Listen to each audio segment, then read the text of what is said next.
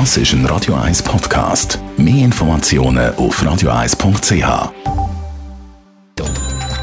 Netto. Das Radio 1 Wirtschaftsmagazin für Konsumentinnen und Konsumenten wird Ihnen präsentiert von Blaser Greinicher. Wir beraten und unterstützen Sie bei der Bewertung und dem Verkauf von Ihrer Liegenschaft. blasergreinicher.ch Adrian Sutter. Die Credit Suisse ist wegen umfangreicher Kosten für Rechtsfälle und einem höheren Abschreiber im vierten Quartal wie erwartet in die roten Zahlen gerutscht. Der Verlust im vierten Quartal beträgt gemäss Mitteilung 353 Millionen Franken. Vor einem Jahr hat man noch einen Gewinn von 852 Millionen gemacht. Für das ganze Jahr resultiert am Schluss noch ein Reingewinn von 2,7 Milliarden Franken. Das ist 22 Prozent tiefer als vor einem Jahr. Nestle hat vom starken Onlinehandel und dem Detailhandel profitiert. Insbesondere Tierfutter, Kaffee und Gesundheitsprodukte sind gut gelaufen. Der Betriebsgewinn ist in absoluter Zahl um 8% auf 15 Milliarden gesunken. Im Streit um ein geplantes Mediengesetz hat Facebook in Australien das Teilen von journalistischen Nachrichten blockiert. Betroffen sind auch Katastrophenmeldungen, die nicht mehr geteilt werden können. Das wird als kritisch empfunden, weil in Australien im Moment grosse Buschbrandgefahr herrscht.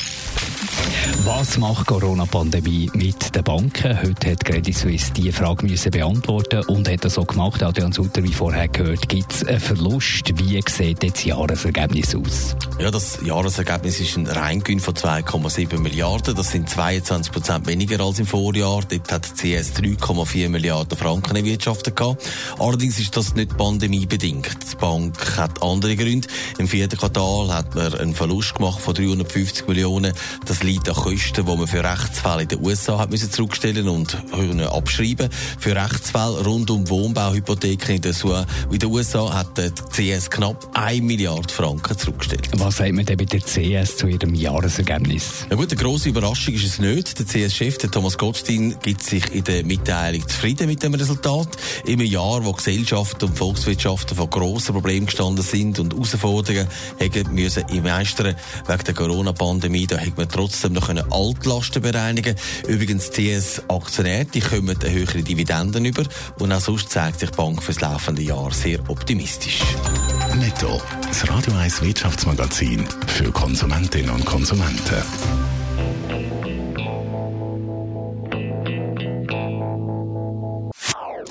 Das ist ein Radio 1 Podcast. Mehr Informationen auf radio1.ch.